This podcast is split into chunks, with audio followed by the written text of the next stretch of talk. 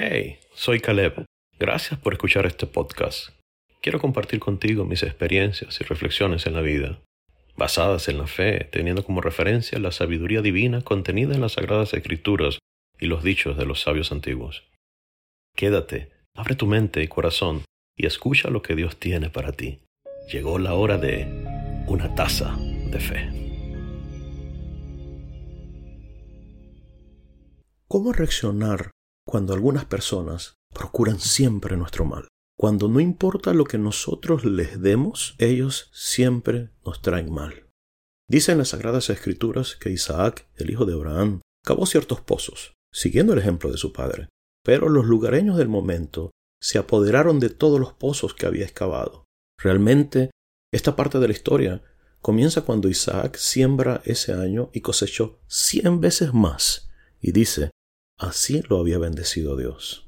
La Real Academia Española define a la envidia como un sentimiento de tristeza o enojo que experimenta una persona que no tiene o desearía tener para sí sola algo que otra posee y puede catalogarse como una pasión malsana que afecta más a quien la vive que a aquel que la despierta.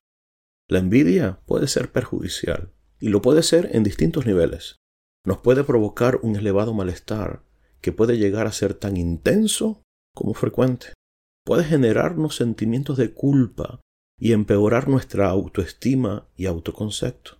Lamentablemente los seres humanos tendemos a juzgar a los demás y usualmente lo hacemos desde las experiencias pasadas, bien sea el pasado de las otras personas o el mío propio.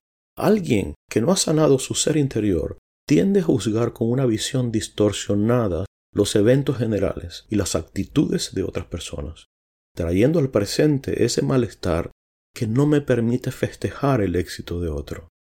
Cada uno de nosotros debe procurar examinar su ser interior y lograr reconciliar cada experiencia con el propósito por el que fue creado.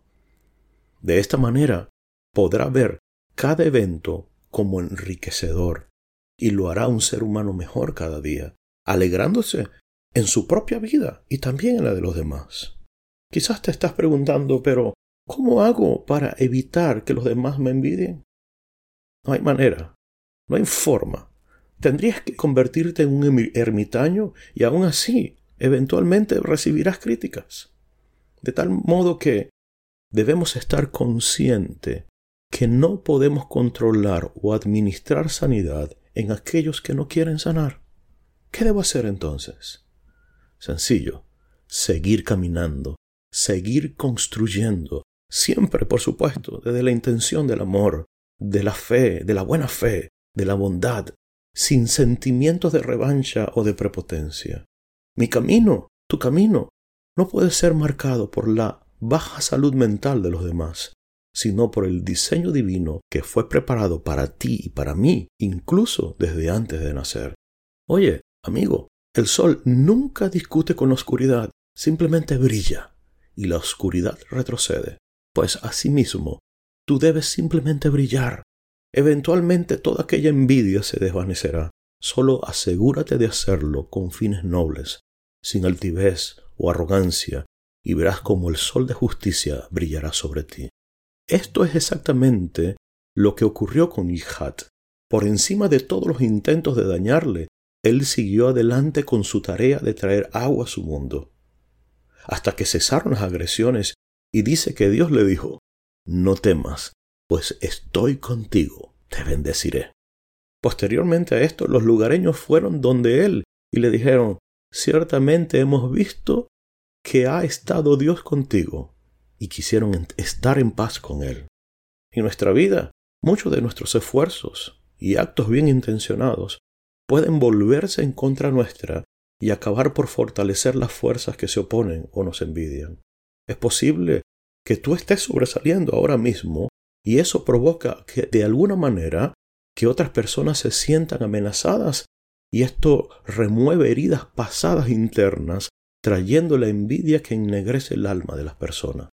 Tu tarea es no desanimarte, no te desalientes frente a los contratiempos inesperados, frente a la envidia de las demás personas, sino que por el contrario debes redoblar tus esfuerzos y seguir trabajando y caminando con la frente en alto, porque sin duda alguna, más adelante verás el favor de Dios y verás cómo estas personas que antes te contrariaban o esas circunstancias que antes te atormentaban, entonces se unirán a ti para traer luz a este mundo.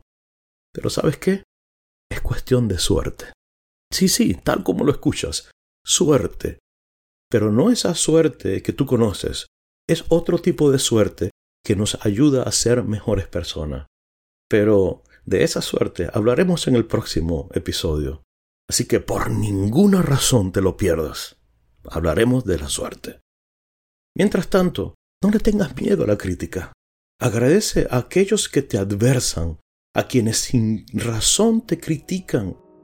Eso quiere decir que estás haciendo algo. Eso muestra lo que ellos quisieran tener y no pueden. Tener contrarios te enseña dónde tienes que mejorar y dónde tienes tus fortalezas. Si dicen que lo que estás haciendo está mal, solo tómate un tiempo, examina tu proceder a la luz del Creador y continúa. Muchos ni en sus pensamientos lograrán lo que tú has logrado y lo que estás a punto de lograr. Cuando te señalen, simplemente sonríe, que vas caminando. Como dijo el Quijote, tranquilo Sancho, que si los perros ladran es porque vamos avanzando. O como lo dijo el místico, no seas vencido por el mal, sino vence el mal con el bien. Hagamos actos de bondad a quienes podamos, a tiempo y afuera de tiempo, para que la prosperidad venga sobre ti. Porque sabes qué? La prosperidad y la bendición vienen cuando somos bondadosos. Y te digo algo, la bendición está de camino sobre ti. Espérala. Camina. Kadima.